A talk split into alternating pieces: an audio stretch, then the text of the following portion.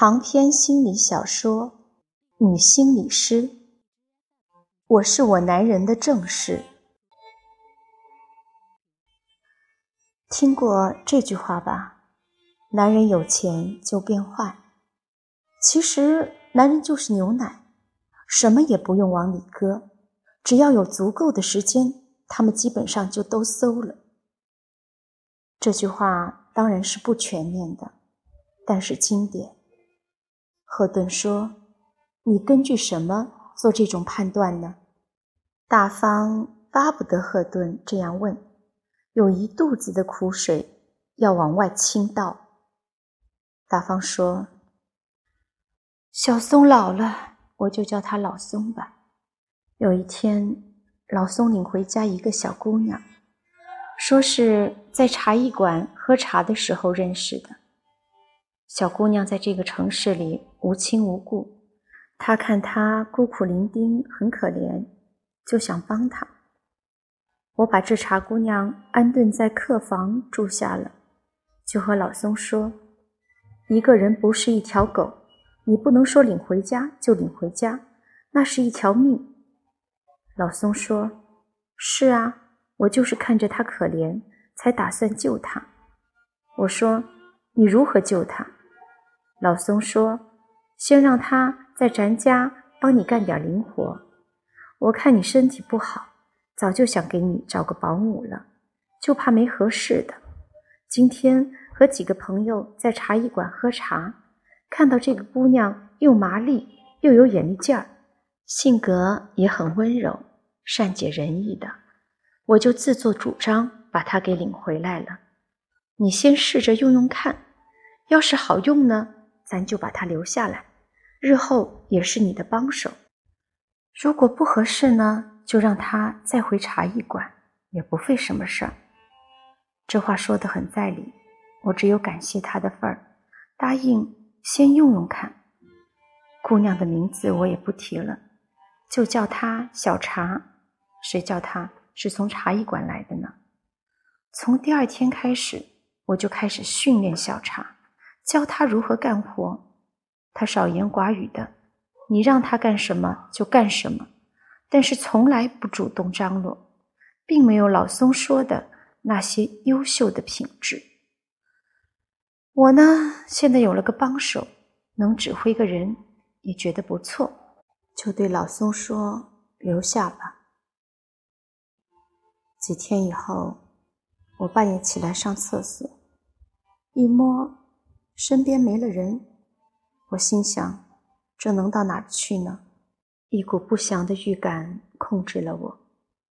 我蹑手蹑脚地走到小茶的房门口，果不其然，里面的动静大得很。想不到白日里那么腼腆的一个瘦小丫头，叫的是呼天抢地。我在门口簌簌发抖，不知道是进去。还是扭头就走。我是个烈性的女子，要是按我以前的脾气，哪能容得下这种偷鸡摸狗的勾当？可这一次，我不敢轻易推门。我知道这个门只要一推开，就没法关上了。我和老松距离是越来越大，撕破脸吵闹开了，只有离婚一条路。除非我是打定主意不跟他过了，否则我不能轻易的推开这扇门。我这样想着，在客房门口，像听交响乐一样听着他们神魂颠倒的声音。我特别想一走了之，可是我不能就这么白白的走了，我要留下一点纪念物。我要让他们，至少是让老松知道我来过了，我看到了，我知道了。当我全身冷得像一片雪花的时候，我离开了我家的客房。我是赤着一只脚走的，把一只蓝色的拖鞋留在了小茶的门口。赫顿听得屏气息声，这个故事太可怕了，怕的不是通奸，也不是背叛，而是这女人的缜密心计。如果按照赫顿的本意，他会忍不住问：“后来呢？但是此刻他是心理师，他不能问。他看了一眼墙上挂着的钟，不得了，两个治疗师了。作为心理师，他有掌控时间的责任，而且这是一个极为漫长的故事，绝不可能在一天之内解决。趁大方的情绪还基本稳定，不是在嚎啕痛哭或一言不发的困境中，治疗需告一段落。赫顿说：“当时你一定很震怒，并且要思谋对策。从今以后，你和老松的关系就起了一个翻天覆地的变化。正是这样的。”我被人宣战了，我要还击，起码是家庭保卫战。是的，战斗旷日持久。没错，当我留下那只拖鞋的时候，我就知道序幕拉开了。那么，今天我们是不是暂时就进行到这里，把幕布暂时合上？下一次我们继续谈。大方吃惊地问：“这么快就到时间了？”“是的，我还想继续说下去。这些心里话，这么多年来第一次向人倾诉。已经两个治疗时了。”大方不悦了，说：“你是怕我付不起钱吗？放心好了，我带来了足够的钱。不是那个意思。”心理治疗也是一个科学的过程。一个人在一定的时间内只能承受一定的心理负荷，就像你锻炼，不能无限制的跑下去，要有一个最合适的量。这不是为我着想，是为了你的利益。轮到交钱的时候，情况有一些尴尬。大方把钱放在桌上，说。请您点一点。赫顿不想触动那堆零散的票子，不是他故作清高，而是觉得刚刚还在精神的领域游弋，突然就变得如此物质和世俗，叫人有分裂之感。不用了，我相信你。赫顿只好这样说。不成，您还是点一点，这是我的习惯了，要不然。我心里不踏实，赫顿只好很不情愿地把钱点了一下。下次大方又来了，进了心理室，两人依上次的位置落座。大方说：“咱们这就开始。你上次回家之后感觉如何？”快别提了，当时在这里说了一些话。感觉轻松了点儿，回家以后到头便睡，那一觉像死过去一样。后来几宿就不行了，在水床上烙饼。不说还好，这一说啊，几十年的陈谷子、烂芝麻都搅和起来了，翻天覆地。赫顿说：“这就对了。”大方听了不乐意了，说：“对什么对呀？”原本长好的伤疤又被你给挑开了，鲜血直流，流出东西来了不假，但那不是鲜血，是脓。我们纯真的爱情，不许你污蔑。我没有污蔑，只是说出了一个事实，一个你不愿意直面的事实罢了。嘿，人家都说心理医生是开心果。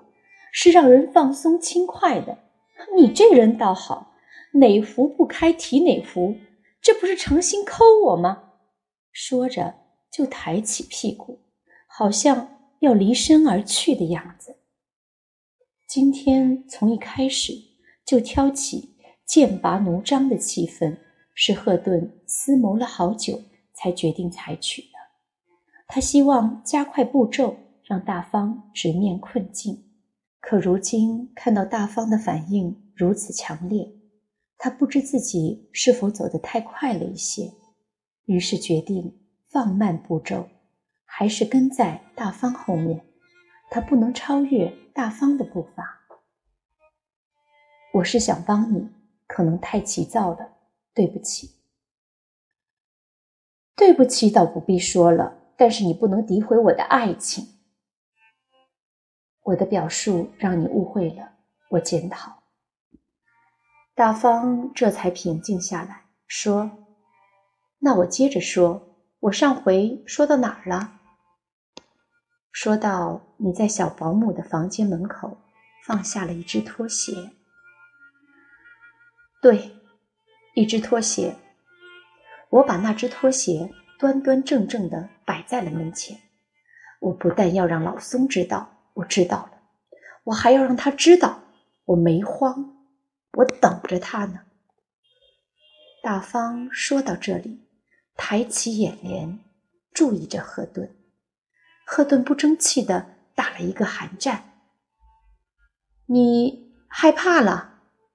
大方明察秋毫，是害怕了。赫顿不想承认，又不能不承认，韩战是个叛徒，可耻的出卖了他。你怕什么呢？大方来了兴趣。我害怕你们将要面对的困境。赫顿说，还有半句话没说出来。我害怕你的冷静和镇定。大方对回答还算满意，接着说下去。第二天早上，我起来的时候，看到那只拖鞋回来了，摆在我的床前，和我原来的那只拖鞋配成了一对，也是端端正正、整整齐齐的。我等着老松说点什么，可他一大早就上班去了，我居然睡得沉沉的，一点都没醒来。到了晚上，他给我打了一个电话，说是夜里加班，不回来了。我说。你放心家里啊？他说：“有你在，我有什么不放心的？”我说：“还有另外的一个人在，你就不怕我对他做些什么？”老松说：“我不怕，因为你不敢。”这句话气坏了我。这天下还有王法了没有？正房还怕了偏房？通奸的理直气壮，受害人反倒要低三下四，反了你！我找到小茶说：“你昨天晚上干什么去了？”我以为这丫头会连声求饶，没想到小茶吐着瓜子皮说：“你都知道了还问什么？多虚伪啊！”我说：“你以为你是谁？”没想到他说：“你以为你是谁？”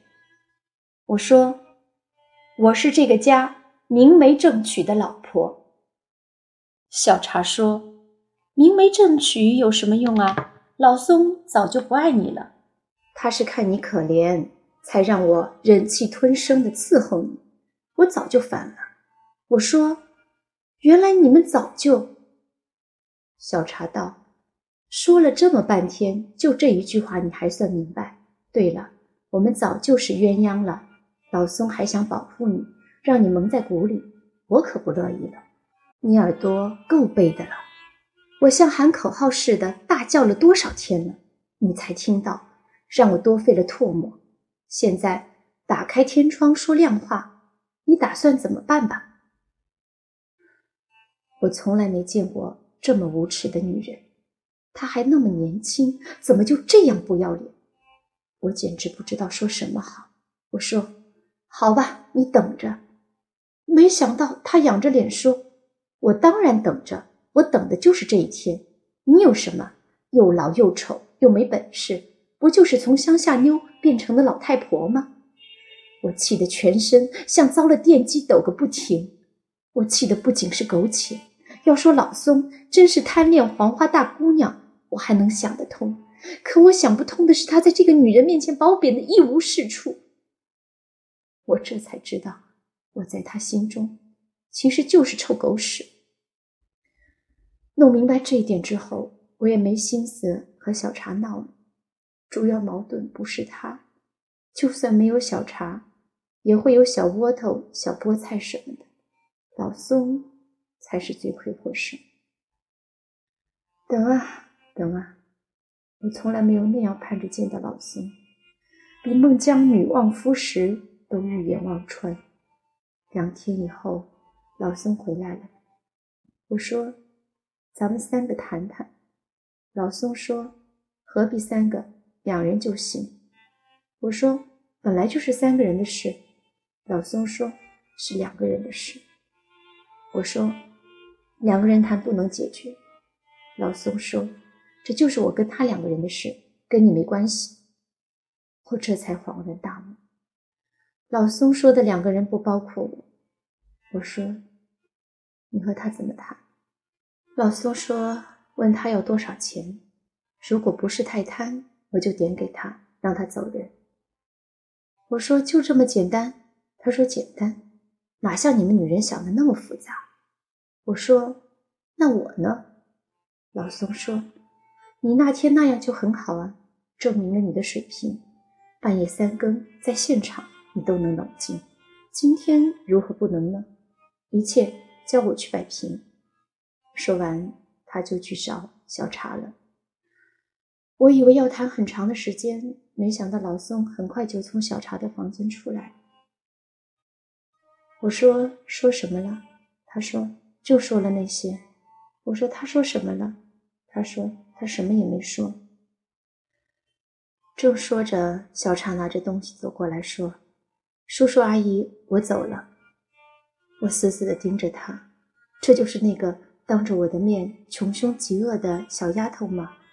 我说：“哦，你走了。”他说：“走了，以后再也不会来了。”我说：“以后你放尊重点吧，别勾引别人家的男人。”他点点头说：“是，阿姨，我记下了。”我说：“以后要学着做个正派人。”以后，我还要说，被老宋一把扯住了，说：“又不是你女儿，你还要教导她做人呐。”走吧，小茶，以后在街上遇到了，你走你的路，我走我们的桥，我们不认识你。